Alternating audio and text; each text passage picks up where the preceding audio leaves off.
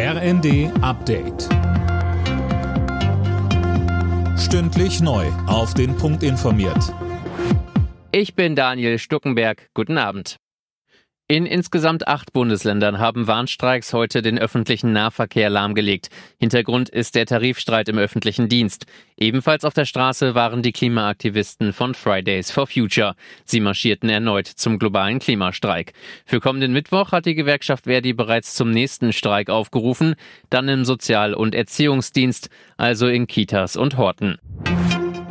Deutschland will Tempo machen beim Ausbau der erneuerbaren Energien. Heute haben Bundestag und Bundesrat dazu ein neues Gesetz verabschiedet. Silas Quiring berichtet. Dabei geht es der Ampel vor allem darum, die Verfahren für die Planung und Genehmigung von Windrädern und Solaranlagen zu vereinfachen und so die Energiewende zu verschnellern. Dadurch fallen künftig zum Beispiel auch weniger Prüfungen in Sachen Umwelt- und Artenschutz an. Das wird von Naturschützern kritisiert.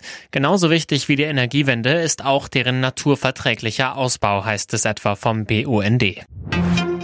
Jetzt ist es offiziell. Der britische König Charles III. kommt Ende des Monats zu seinem ersten Staatsbesuch nach Deutschland. Er wird zusammen mit seiner Frau Camilla in Berlin, Brandenburg und Hamburg vorbeischauen und damit noch vor seiner eigentlichen Krönung Anfang Mai.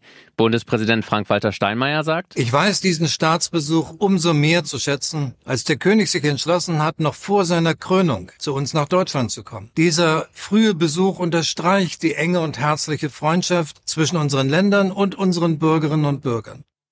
Der neue König wird zuvor auch Frankreich einen Besuch abstatten.